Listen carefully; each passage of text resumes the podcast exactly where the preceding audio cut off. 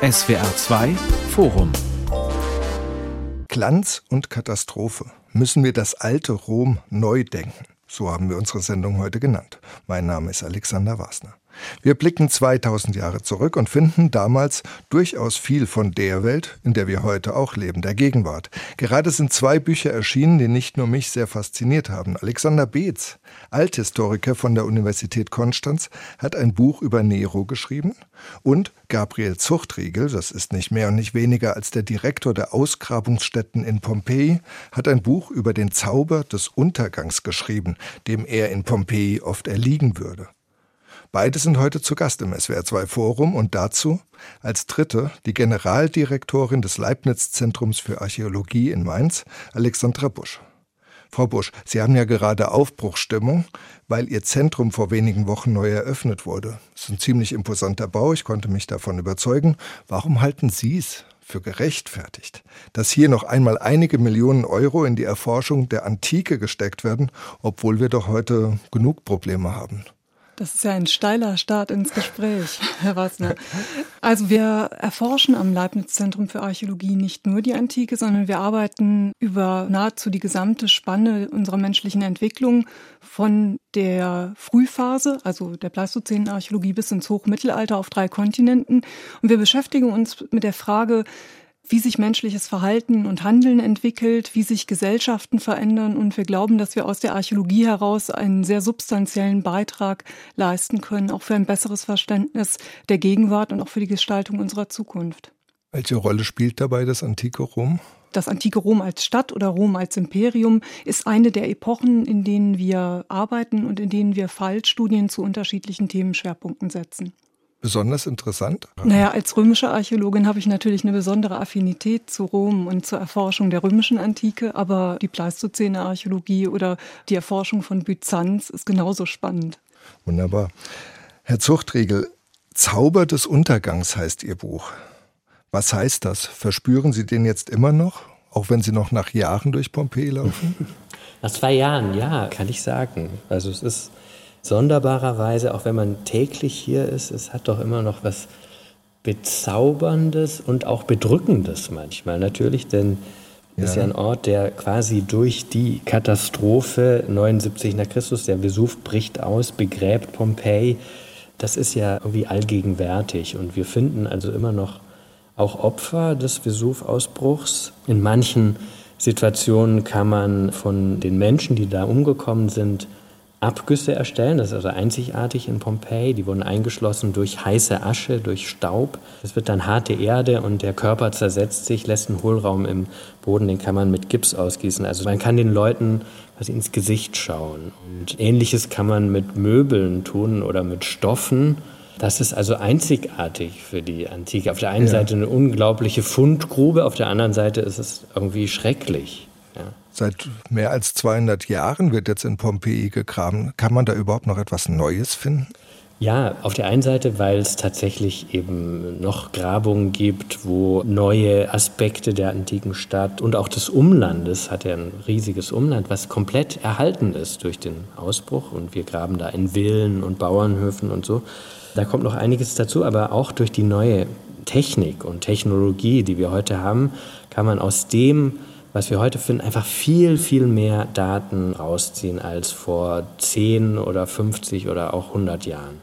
Und ist das dann immer nur eine Ergänzung dessen, was wir schon wissen oder ist das dann nochmal kategorial anders? Naja, als Beispiel, vor wenigen Jahren wurde in Pompeji so ein Thermopolium, so eine Art Streetfood ausgegraben. Also da gab es warme Suppen und Eintöpfe. Man konnte sich dabei nicht hinsetzen. Das also kein Restaurant. Die Leute nahmen sich das mit nach Hause oder auf die Straße. Und von diesen Thermopolia waren schon etwa 80 bekannt in Pompeji. Also es war wirklich sehr verbreitet. Viele Wohnungen hatten eben keine Küche, auch kein Bad natürlich. Also es waren ganz ja. einfache Bedingungen und diese Leute gingen dann, wenn es möglich war, ins Thermopolium. Andernfalls aßen sie einfach Brot. Unser tägliches Brot gibt uns heute. Ja, das war also keine Rhetorik, das war für viele, für den Großteil der Bevölkerung war das einfach so. Und durch diese Analysen, die man heute machen kann, auch zum Inhalt beispielsweise der Gefäße, chemische Analysen, können wir sehr viel erfahren, auch natürlich über die anderen 80 Thermopolia, die in der Vergangenheit ausgegraben wurden ja. und von denen man eben weniger weiß. Herr Beetz, Ihr Buch trägt den Titel Nero, Wahnsinn und Wirklichkeit. Ist dieses und Wahnsinn und Wirklichkeit, ist das ein Gegensatz oder ist das eigentlich ein Widerspruch? Nein, es ist eigentlich was komplementär fast steht, wenn man sich mit Nero beschäftigt, ja. so sehe ich das. Weil Nero ja nun wahrscheinlich der Kaiser ist, den alle Welt kennt, der äh, seit Menschengedenken als wahnsinnig eingeordnet wurde. Ja. Das aber möglicherweise gar nicht so arg war, zumindest nicht deutlich mehr als vielleicht die ein oder anderen Kaiserfiguren, die man aus der römischen Antike kennt, aber deutlich besser abspeichert, weil sie einfach eine bessere oder positivere Überlieferungslage genießen. Bei Nero ist schlicht das Problem, dass der Wahnsinn ein Stück weit mit Sicherheit konstruiert wurde durch die ihm feindselig gesinnte senatorische, aristokratische Überlieferung.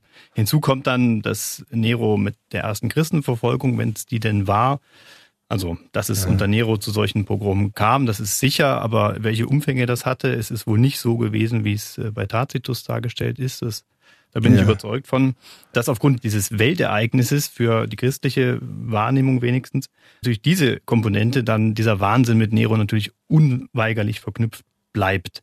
Zunächst ja, mal. Also diese, man, man denkt da sofort an Peter Ustinov, der ja, Brenne, genau. Ropenbrenne singt. Genau. In Pompeji war Nero übrigens sehr populär, auch über seinen Tod hinaus. Seine zweite Frau kam aus der Gegend hier.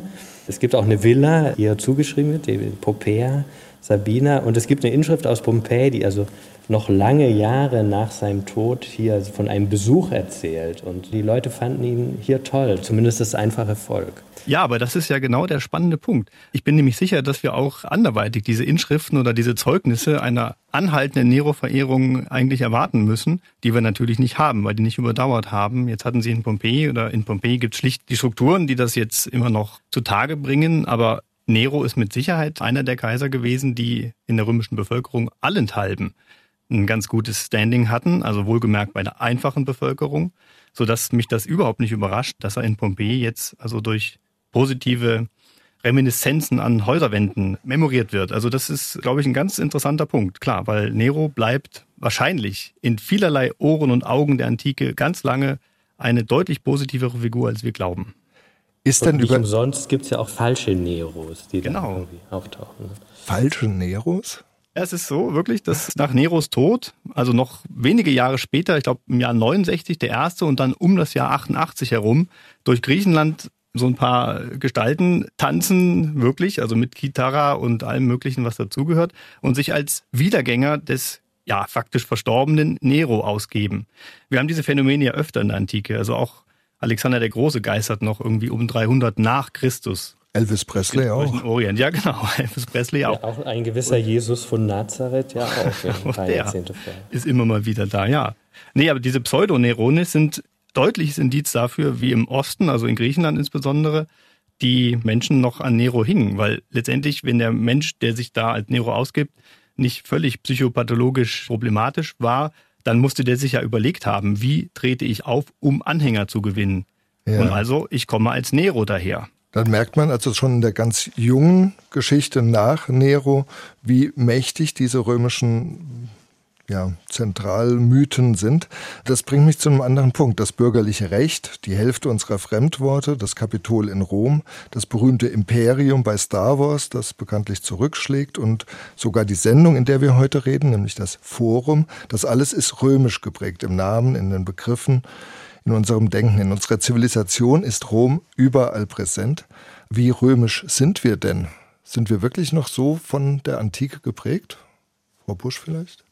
Naja, es, es wäre eine Engführung, wenn wir sagen würden, dass nur die römische Antike Spuren hinterlassen hat. Ne? Die griechische Antike genauso und viele andere Epochen haben das Gleiche getan.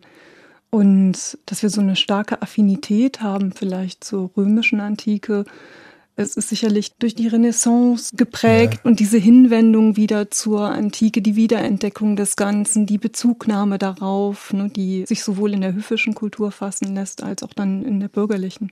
Was fasziniert das Abendland so daran? Ich glaube, es sind die gemeinsamen Wurzeln, die ja. man da drin sieht. Es ist ja so, dass die Antike nie wirklich weg war. Also im Mittelalter haben wir die Translatio Imperii, also die Übertragung des altrömischen Kaisertums auf das Heilige Römische Reich deutscher Nation. Also da geht der Gedanke ja schon los, dass das Römerreich, also die römische Antike eigentlich nicht untergegangen ist. Und das bleibt ja dann auch bis zur Renaissance, wo man dann natürlich noch viel stärker in diesen geistesgeschichtlichen Bereich eintaucht und sich eben bewusst dann eben wieder rückbesinnt auf die klassische römische Antike. Und ich glaube, über diese ja, 2000 Jahre letztendlich, die wir ja nicht aus den Knochen kriegen, sind wir den Römern einfach irre nah weiterhin. Aber natürlich, Frau Busch, vollkommen richtig, ich sehe das auch so, dass wir auch mit den Griechen sehr viel anfangen können und auch mit anderen antiken Hochkulturen, klar. Übrigens auch länderweise unterschiedlich. Ne? Wenn man jetzt, also in, in Frankreich, Empire, äh, Großbritannien, Vereintes Königreich, das Empire, die haben sehr stark sich auf die Römer bezogen und die Deutschen, die noch gar keinen Nationalstaat hatten, vor 1871, haben dann die Griechen so ein bisschen für sich entdeckt, auch als Gegenmodell. Die Griechen hatten ja auch nie ein Imperium oder eine Hauptstadt oder so. Ich glaube, man kann da auch ganz große Unterschiede entdecken. Ja, Natürlich in Italien, Rom liegt in Italien, war es immer sehr präsent. Ja, und in Deutschland nicht nur die Bezugnahme auf Griechenland, sondern auch auf die Germanen. Also wenn man hm. denkt an das Hermannsdenkmal und diese starke Inwertsetzung und die Bezugnahme aufs germanische, sogenannte germanische Erbe. Kann man das ähm, irgendwie ranken sozusagen? Also wenn das drei Antiken gibt, drei antike Traditionslinien, die germanische, die griechische, die römische, welche uns mehr geprägt hat? Ich glaube, das kommt sehr darauf an, in welche Zeit Sie schauen, Herr Wassner. Heute. Ich glaube auch, das Germanische ist natürlich vor allem durch die römische Brille bekannt, was Tacitus ja. über die Germanen schreibt. Und er schreibt es eigentlich als Zeitkritik in seiner eigenen Zeit. Sagt, guck mal, das sind eigentlich Barbaren, aber auf eine Art haben sie doch auch Werte, die uns Römern zu der Zeit, meint er, vielleicht verloren gegangen sind. Also es ist hochkomplex. Ich weiß gar nicht, ob man das so einfach sagen kann, aber ich weiß nicht, was Alexandra dazu meint. Naja, ich finde eher diese starke Bezugnahme auf Arminius, ne, die Niederschlagung im Grunde oder die Vermeidung der gesamten Eroberung und die Heroisierung dieser Figur spannend. Ja. Die ja sehr sinnstiftend und identitätsstiftend gewesen ist. Und Herr Wassner, wenn Sie fragen, was ist heute für uns prägend? Ich glaube, heute sind wir an einer ganz anderen Stelle, ja. wenn wir die identitätspolitischen Diskurse unserer Zeit anschauen und wir uns ja gerade als Wissenschaftler, die sich mit der klassischen Antike beschäftigen, also sei es griechisch oder römisch, aber vor allen Dingen römisch, wiederfinden in einer Situation, wo mitunter gefordert wird, dass Bücher nicht mehr gelesen werden, dass antike Autoren nicht mehr gelesen werden in den Schulen, in den Universitäten, weil sie eben ein Imperium hochstilisieren und dass es halt kritisch mhm. zu beäugen gilt. Und wir sehen das auch in der Fachliteratur, dass Kollegen, die noch vor 30, 40 Jahren leidenschaftlich über das römische Militär geschrieben haben, jetzt eine komplette Kehrtwende machen und das römische Militär verteufeln beispielsweise. Ach, wirklich? Und ja, also und natürlich ist das römische Militär, also ist einerseits das Rückgrat des römischen Reiches und äh, ist zuständig eben für die Eroberung und Besetzung dieser ganzen Gebiete, die einverleibt werden diesem Imperium, aber die Okkupation und Erweiterung des Imperiums hat ja auch nicht nur schlechte Aspekte gehabt. Und so ist im Grunde von dieser Verherrlichung, die es vielleicht über Jahrzehnte hinweg gehabt hat, zumindest in Deutschland mit ja. Beginn dieser Militärforschung, hin zu dem, wo wir jetzt sind, ein ganz starker Shift zu beobachten. Ich glaube, dass wir diese äh, Mentalitätswechsel ja über die gesamte Zeit, seitdem es im Prinzip Historiografie gibt, beobachten können. Wen ich da mal besonders faszinierend finde, da klingt man uns aber jetzt ein bisschen aus der römischen Geschichte raus, ist Alexander der Große. Wenn man guckt, wie der umgedeutet wird oder wie der über die Jahrhunderte, also seit Dreusen im Prinzip, in welchen Schubladen der sich überall wiedergefunden hat. Bestes Beispiel ja dann der Schachermeier, der während des Zweiten Weltkrieges ein Buch schreibt, in dem Alexander sozusagen der arische Eroberer ist und dann kurz nach dem Krieg gerade das Gegenteil produziert in seiner bahnbrechenden Alexander-Biografie, wo dann letztendlich gerade dieses Zerstörerische ja. an Alexanders Wesen auch viel, viel deutlicher hervorgehoben wird. Und diese Zyklen, also diese Pendel, die dann immer wieder in der Rezeption dieser historischen Prozesse und der historischen Figuren auftreten, ich glaube, die sind auch universal. Also das wird auch wieder bei Nero im Übrigen so sein, glaube ich. Also das ist ja nicht das letzte Nero-Buch, was da jetzt erschienen ist. In Ihrer Nero-Biografie sprechen Sie viel davon, was Tacitus oder Sueton oder andere Biografen über Nero herausgefunden haben oder was die dann erzählen, was die sagen. Die Frage ist aber, was verändert unser Bild eigentlich stärker? Neue Funde, archäologische Forschung, neue wissenschaftliche Erkenntnisse oder unser Blick aus der zeithistorischen Brille, dass wir heute halt genau das haben, diese Gender-Diskussion und was weiß ich für Diskussionen. Also ich glaube, letzteres, also eben die, der Zeitgeist ein Stück weit ist schon das, was den wissenschaftlichen Diskurs stärker prägt, als wir das oft wollen oder auch wahrhaben wollen oder vielleicht auch wahrnehmen. Aber ich vermute, dass das schon der Blick ist, der am prägnantesten ist. Natürlich kann die Archäologie sehr starke Fortschritte ja. erzeugen, in dem Sinne, dass dann Neufunde eine komplette Neuinterpretation auch nahelegen lassen. Aber dieses eins plus eins ist zwei, das ist in den Geisteswissenschaften ja nie so gewesen, sondern es ist heute zwei, aber morgen kann es auch drei sein. Was ja vielen Naturwissenschaften dann auch suspekt ist natürlich. Wenn man ja. sich damit Wobei vielleicht äh, gerade auch die Konfrontation mit den Quellen dann doch irgendwie dem Ganzen den eigentlichen Reiz gibt. Ne? Man kann ja auch fragen, was macht eigentlich den Strudel, das Wasser oder der Fels, an dem es sich bricht? Und ich glaube, so ist es auch, wenn man fragt, was ändert eigentlich unseren Blick? Die Daten, die Fakten, die wir kennen und die sich dann auch vermehren mit der Zeit oder die wechselnden Fragen und Perspektiven. Und ich glaube, es ist eben eigentlich das Aufeinandertreffen dieser beiden. Man muss sich ja immer abarbeiten. Wenn man jetzt eine neue mhm. Alexander oder Nero oder Pompeii Interpretation vorlegen will, man muss sich ja mit den Quellen dann irgendwie bemühen, das irgendwie so argumentativ zu untermauern. Das würde ich nochmal unterstreichen wollen, Gabriel. Das ist ja immer ein Zusammenspiel. Also ich würde es gar nicht Zeitgeist nennen, sondern Erkenntnisinteresse. Ne? Also durch die Herausforderungen, mit denen wir konfrontiert sind, verändert sich auch das Erkenntnisinteresse und mit den hinzukommenden Neufunden und auch den neuen Methoden, die uns zur Verfügung stehen, haben wir gerade in der Archäologie auch neue Möglichkeiten, Erkenntnisse zu gewinnen. Ja, also ich sage das jetzt deswegen, weil Herr Zuchtregel, Sie sagen in Ihrem Buch, Pompeji, das sei wie ein Riss in der Leinwand, hinter den man blicken kann, wo man auf einmal einen Blick tatsächlich in das Leben, das damals gelebt wurde, werfen kann und kommen dann von da aus auf Sachen, wo ich immer nur denke, das ist ja unsere Brille von heute. Also das heißt, äh, sie reden darüber, dass es viele Hermaphroditen gab, dass es also sozusagen ein drittes Geschlecht gab, äh, viele Transmenschen gab. Sie reden über Religionsausübung, über Armut, über sexuelle Freiheiten und sexuelle Selbstbestimmung, die in Pompeji möglich waren. Sie reden auch darüber, wie in einem Sklavenzimmer zu sehen war, wie sehr arme Menschen damals gelebt haben und so weiter. Und auf einmal kommt ein ganz anderes Bild einer normalen römischen Gesellschaft oder einer römischen Gesellschaft, die wir ganz anders jetzt als normal empfinden können. Sehen wir heute besser oder realistischer als früher? Also ich schreibe über Hermaphroditen in Bildern, ja, und was das dann für die Lebenswirklichkeit zu bedeuten hat, ist natürlich eine andere Frage. Der Riss in der Leinwand ist gemeint, dass wir eigentlich durch die Quellen der Geschichtsschreibung, also Texte, die kopiert wurden oder auch gefunden werden im Original als Inschriften oder als Papyri, haben wir einfach ein sehr fragmentarisches und natürlich auch sehr parteiisches Bild eigentlich der Antike. Es ist eine ganz kleine Minderheit, hauptsächlich Männer. Es gibt wenige weibliche Autorinnen und fast alle gehörten der Oberschicht an. Ja. Also das heißt, diese Perspektive haben wir und wenn die dann über Frauen oder über Kinder oder über Sklaven oder über Nicht-Elite schreiben, dann tun sie es zu gewissen Zeiten, ja, also da kommen Informationen, aber es ist natürlich immer aus diesem Blickwinkel. Und die Archäologie ist ein Riss in der Leinwand in dem Sinn, dass wir jetzt mal sehen, wir haben jetzt nicht eine bestimmte Perspektive, wir haben einfach eine Stadt wie Pompeji, und da wird alles ausgegraben. Vom Haus des Fauns, was eines der größten ist, mit über 50 Räumen, nur im Erdgeschoss. Im Obergeschoss gab es dann noch weitere Räume, also ein Riesenkomplex, bis zu ein oder zwei Zimmer. Wohnungen, wo auch gearbeitet wurde. Gleichzeitig waren also auch Läden, Werkstätten.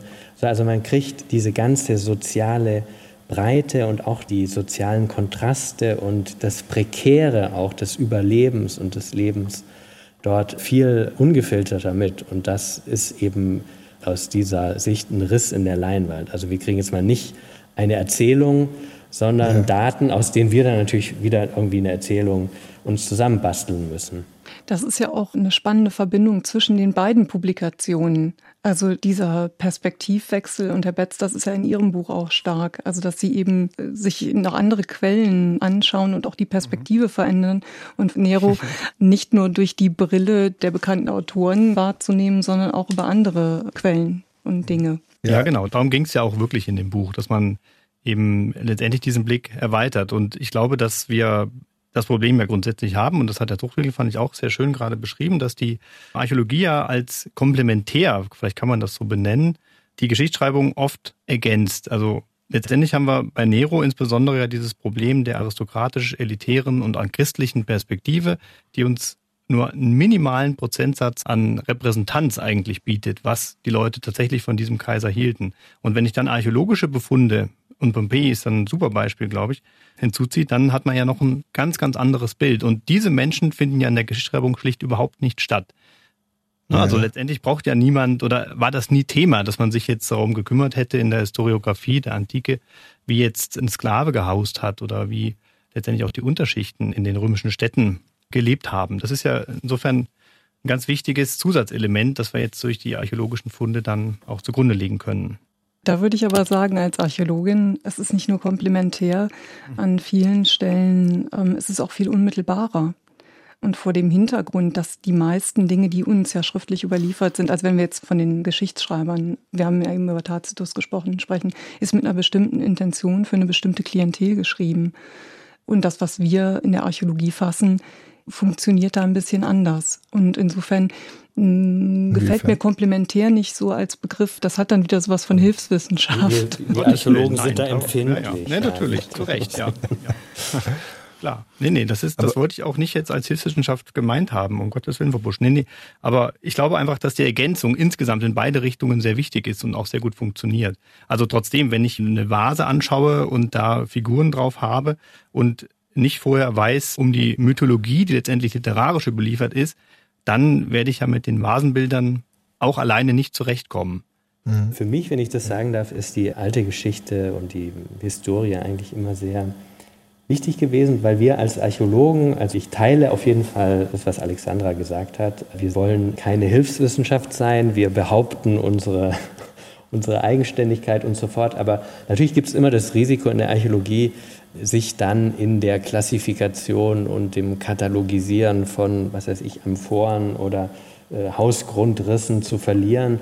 Und durch die Texte auch kommt man natürlich immer wieder zurück auf die Frage, was bedeutete das eigentlich für die Menschen damals und natürlich auch für uns heute?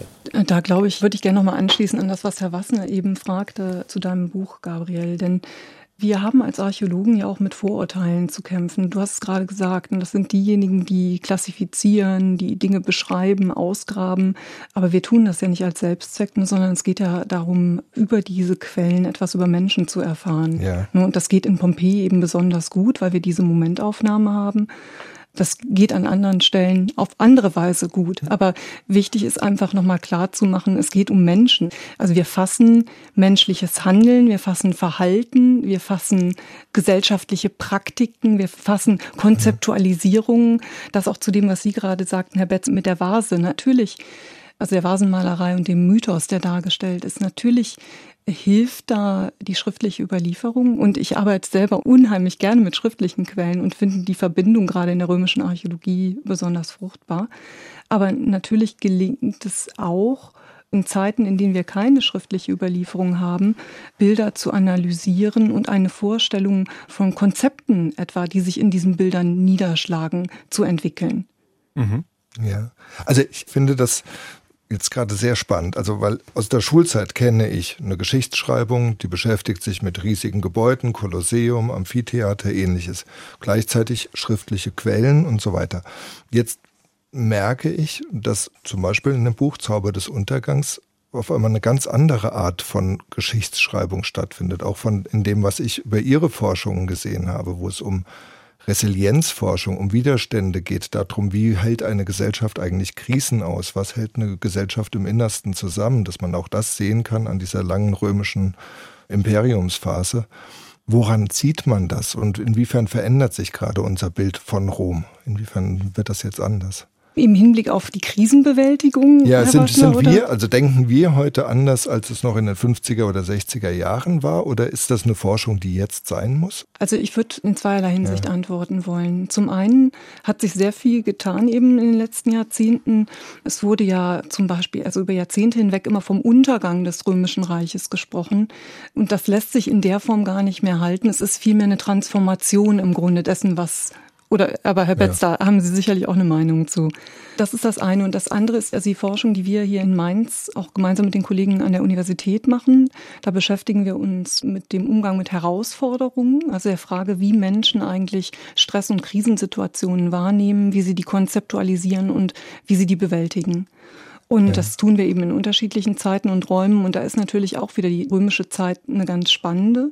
Aber es gibt eben nicht die römische Gesellschaft, und es gibt auch nicht die Krise, sondern man muss das spezifizieren, wenn man sich damit beschäftigen will. Das heißt, es ist wichtig zu definieren, also ne, was, was schaut man sich eigentlich an und wer ist eigentlich in Krise oder wer kann die Krise wahrnehmen?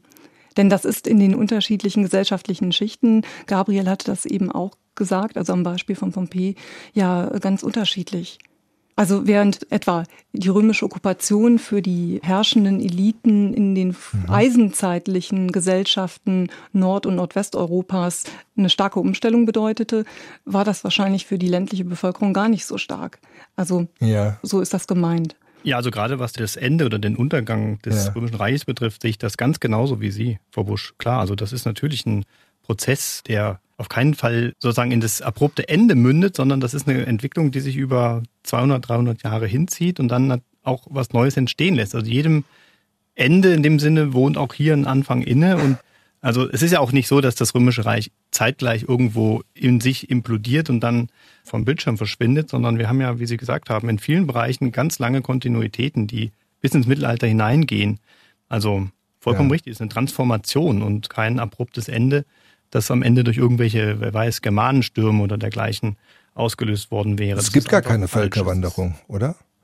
Naja, es gibt schon ähm, wandernde oder sich bewegende Völker, aber inwieweit die zusammenhängen und inwieweit da jetzt Kausalketten sinnvoll sind, das ist eben in der Forschung inzwischen sehr umstritten. Also, aber das Schulwissen, dass da also die Hunden kommen und dann schieben die die Bevölkerung nach Westen und die sind dann militärisch überlegen und rollen dann den ganzen Westen auf, das ist ja so nicht mehr zu halten. Pompeji ist ja 79 nach Christus schon untergegangen. Insofern bin ich eigentlich dann gar nicht mehr zuständig. Ich glaube aber, man kann sich schon die Frage stellen, also diese Tendenz, nicht mehr den Untergang sehen zu wollen, des Weströmischen Reiches, das Oströmische lebt ja noch Jahrhunderte fort.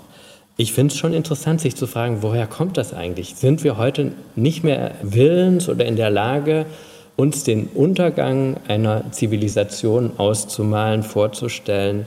Sind wir dazu, vertragen wir das nicht mehr? Also die Frage stelle ich mir manchmal.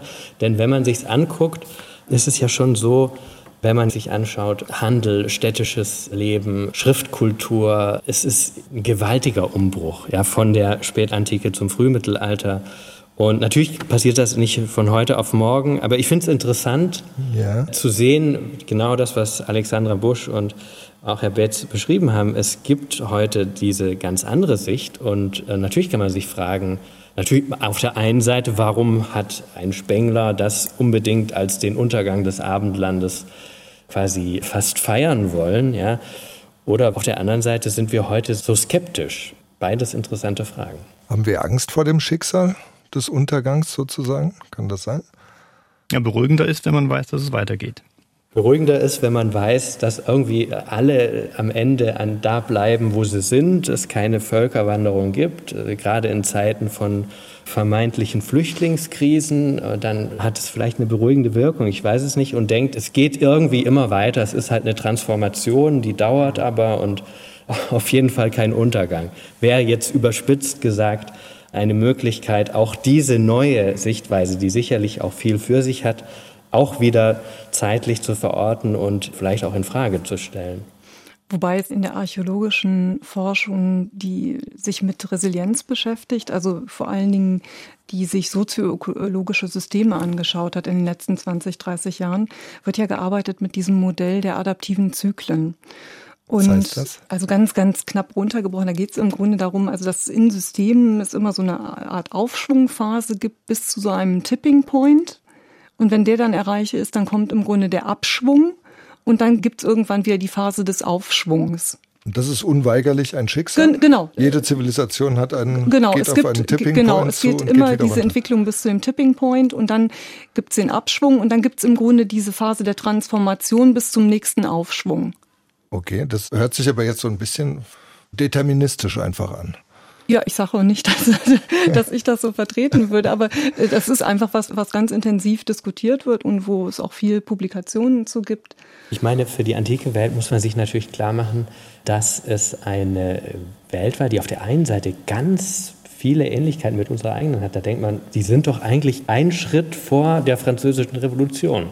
Ja, also die technische Entwicklung, die wissenschaftliche Entwicklung, der mediterrane Handel, was die wussten bis nach China, irgendwie Kontakte und eine unheimliche Mobilität auch und Organisation und so weiter.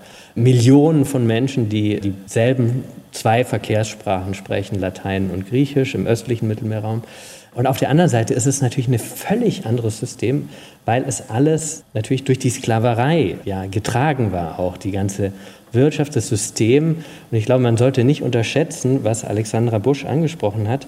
Dieser Tipping Point wird natürlich in dem Fall erreicht, in dem Moment, wo das Römische Reich nicht mehr expandiert im Zweiten und nicht, vielleicht auch nicht mehr expandieren kann. Und in dem Moment könnte man sagen, fängt eigentlich die Krise an, weil der Nachschub auch an Sklaven und dieses ganze wirtschaftliche System so nicht mehr funktioniert. Und da könnte man sich jetzt fragen, warum haben die nie den Schritt zu einer wirklich ja, äh, marktwirtschaftlichen oder die kannten ja zum Beispiel die, die Dampfmaschine, ja, theoretisch. Aber wahrscheinlich War, war das nicht irgendwie von Interesse, weil man hatte ja so viel ja, billige Arbeitskraft durch das System der, der Sklaverei. Also Aber da gibt es ganz interessante Diskussionen. Ich sage jetzt ja. nicht, dass das wirklich so stimmt und die einzige mögliche Interpretation ist, aber sind genau die Themen, wo man dann eigentlich auch merkt, was unsere eigenen Fragen sind, ja, was unsere eigenen vielleicht auch Sorgen ja. und Befürchtungen sind. Ja, das wollte ich gerade auch sagen, weil das stößt in mir sofort die Assoziation an, dass wir ja auch heute in einem Gesellschaftssystem leben, im kapitalistischen Gesellschaftssystem, das an seine Grenzen stößt. Vielleicht nicht durch Sklaverei, aber Formen von Ausbeutung werden praktiziert und wenn es die Ausbeutung der Erde ist. Genau. Und natürlich auch die Ressourcen und die Frage, wie kann Wachstum eigentlich aussehen? Was passiert, wenn es eine bestimmte Form von Wachstum, in der Antike war das eben diese Expansion und die Nachschub auch von Arbeitskraft, wenn ja. das so nicht mehr funktioniert, wenn das nicht mehr nachhaltig ist, ja, was dann? Ja, was dann? Frau Busch, Sie müssen helfen. Sie beschäftigen sich mit Resilienzstrategien. Ja, das tun wir. Wir tun das auf einem anderen Level. Also uns hat besonders interessiert das Individuum und die Gruppe. Ja. Also anders als es eben in der archäologischen Forschung schon lange getan wird, wir nicht sozioökologische Systeme angeschaut haben, sondern eben das Individuum, kleinere und größere Gruppen und Gemeinschaften bis hin zu Gesellschaften und haben dafür eng mit Sozialpsychologen ähm, mhm. und Lebenswissenschaftlern gearbeitet und haben überhaupt erstmal geschaut, wie wir psychologisch in der westlichen Welt definierte Resilienzfaktoren operationalisieren können und in der Archäologie fassen können, um zu sehen an verschiedenen Fallbeispielen, wie eben Menschen in der Vergangenheit einen resilienten Outcome produziert haben. Uh, das verstehe ich nicht. Also resilient bleiben oder resilient sein suggeriert ja, dass das so eine Art Eigenschaft wäre. Mhm. Das ist es aber nicht. Während ein Teil einer Gemeinschaft ja. also nach einer Stress- und Krisensituation sich durchaus erholen kann und zu einem vergleichbaren Ausgangszustand oder die, von der Qualität her vergleichbaren Zustand der Ausgangssituation zurückkommen kann, kann das für andere Teile der Gesellschaft eben nicht gelten. Das heißt, im Falle von Pompeji ja. etwa, das ist ein schönes Beispiel. Da würde man sagen, Gabriel, aber korrigier mich da, abgesehen von den Menschen, die dort gestorben sind, gab es ja auch noch die, die die Flucht geschafft haben. Was übrigens die Mehrzahl war. Ja, genau. Und da hätte es uns interessiert in unserem Projekt. Wir haben das also an anderen Fallbeispielen gemacht, die durch Flutkatastrophen bedroht gewesen sind und nicht durch Vulkanausbrüche, dass wir geschaut haben, bleiben diese Gemeinschaften eigentlich zusammen oder finden die nach einer solchen Katastrophe wieder zusammen? Und das ist im Falle von der Menschen, die aus Pompeji geflohen sind, doch nicht der Fall. Die siedeln sich doch nicht als neue Gemeinschaft wieder an. Das heißt, in dem Fall wäre die Stadtgemeinschaft von Pompeji nicht resilient gewesen, also nach diesem Ereignis, weil sie eben nicht als Stadtgemeinschaft weiter existiert. Aber natürlich. Ja, genau, die verteilen haben, sich dann, ja. Ja. Es scheint also durch Inschriften, wird äh, zumindest suggeriert, die verteilen sich auf andere Städte. Ja. Ich habe das vielleicht noch nicht gut erklärt, weil ich sehe ein Fragezeichen auf Ihrem Gesicht heraus. Nein, ich überlege gerade, inwiefern das für uns heute Erklärungsmuster liefert für das, was hier passiert. Weil das natürlich dann immer auch bedeutet, dass verschiedene Kulturen sich durchdringen auf die Art und Weise. Und also wir haben jetzt überhaupt ja, das war ein Pilotprojekt, ne, diese ja. Zusammenarbeit zwischen Archäologen, Sozialpsychologen und Lebenswissenschaftlern, weil es überhaupt erstmal darum ging, kriegen wir methodisch das in den Griff, dass wir überhaupt eine Basis haben, um Untersuchungen durchzuführen, die auch einen soliden Erkenntniswert generieren und auch einfach wissenschaftlich solide sind. Was wir an den Fallbeispielen gut haben sehen können, ist, dass wir in der Lage sind, Verhaltensweisen oder Praktiken nachzuweisen im archäologischen Befund, die offensichtlich für Individuen, kleinere oder größere Gruppen zu so einem resilienten Outcome geführt haben. Also resilienter Outcome heißt? Heißt, dass nach einer Stresssituation, einer Krisensituation, die eben entweder diese Gemeinschaften haben weiter bestehen lassen oder die einfach dazu geführt haben, dass sie sich, sich neu justiert haben, mhm. aber trotzdem von der Qualität her in einen dem Ausgangszustand vergleichbaren Zustand zurückgekommen sind, also weiter funktioniert haben. Und das ist ja im Grunde das auch, was uns heute interessiert, wenn in der Politik oder auch in Medien diskutiert wird, ne, was hält unsere Gesellschaft heute resilient oder wie können wir resiliente Gesellschaften Wir haben ja Stresssituationen, Ge genau. Corona. Genau. Und natürlich können wir dann, aber dafür brauchen wir natürlich auch noch mehr Fallbeispiele, sehen über die Zeiten hinweg, gibt es spezifische Stress- und Krisensituationen, bei denen spezifische Resilienzfaktoren besonders gut funktionieren für Individuen oder Gruppen. Ja. Und so können wir aus der Archäologie eben einen Beitrag leisten, also zu aktuellen Debatten. Und wir haben beispielsweise auch Resilienzfaktoren identifiziert, die aktuell in der psychologischen Debatte gar keine Rolle spielen, also im archäologischen Befund. Und so äh, stelle ich mir ein gewinnbringendes Zusammenspiel zwischen Disziplinen, die heute zum Menschen forschen und die in der Vergangenheit zum Menschen forschen vor. Das ist ja die alte Frage, können wir aus der Geschichte lernen? Sozusagen? Nee, das ist die Frage, können wir mit Quellen aus 2,6 Millionen Jahren Menschheitsgeschichte mehr über uns selbst lernen, mehr lernen, wie wir ticken als Menschen? Wozu wir auch in der Lage sind, ne? das finde ich immer eigentlich das Wichtigste. Inwiefern? Ja, wer jetzt nur in der Gegenwart lebt, für den wird die Gegenwart eine Art Gefängnis. Man denkt, es ist so, wie es ist und so war es wahrscheinlich immer. Das ist normal, ja, so wie wir ja. heute leben und wirtschaften und lieben und wohnen und arbeiten, das ist eben normal. Und dann guckt man in diese 2,6 Millionen Jahre oder es reichen vielleicht auch 250 und sicherlich 2000 Jahre, wenn man ins antike Pompeji guckt. Es waren viele Dinge komplett anders und die Menschen sind erstaunlich anpassungsfähig, und veränderungsfähig und das gibt natürlich auch Hoffnung für die Zukunft. Wir können uns verändern, es liegt in unserer Hand.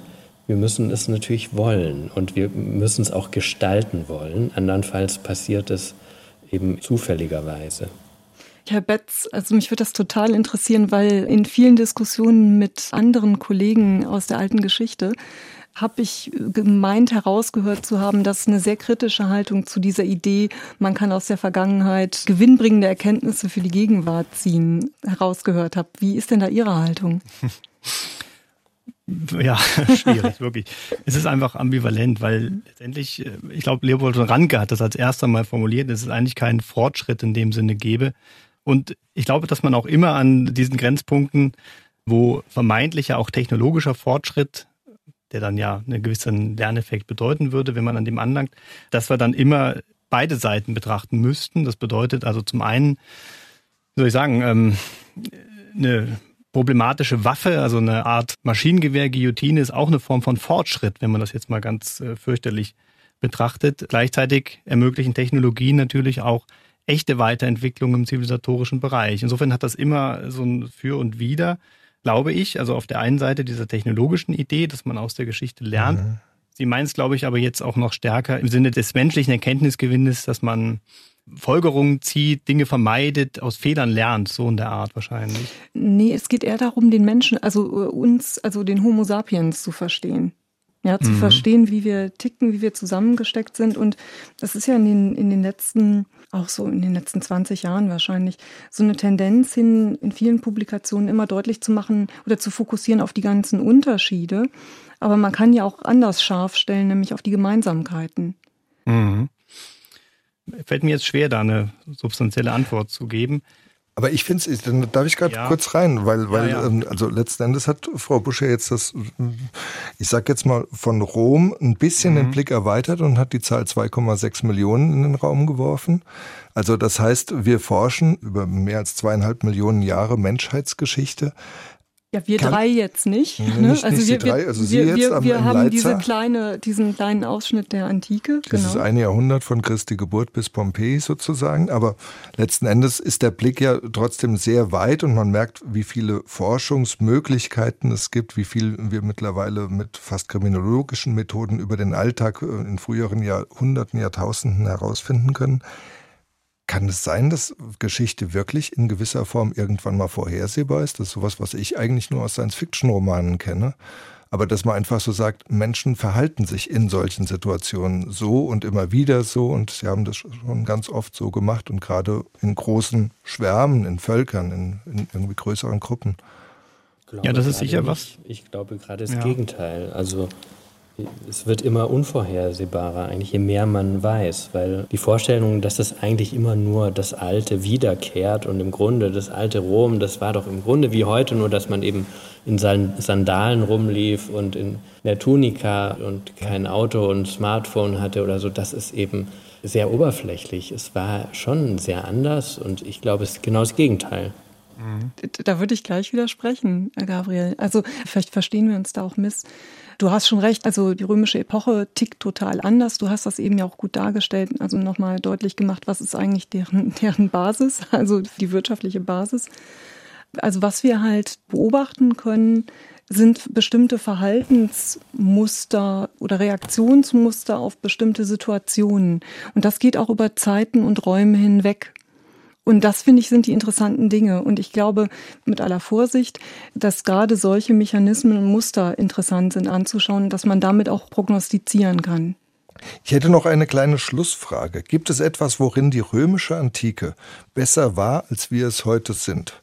Es gibt ja Themen, bei Herrn Zuchtriegel im Buch taucht, wie gesagt, das Wort Religionsfreiheit auf, vielleicht auch das Thema Nachhaltigkeit, äh, Multikulturalität. Können Sie dazu etwas sagen?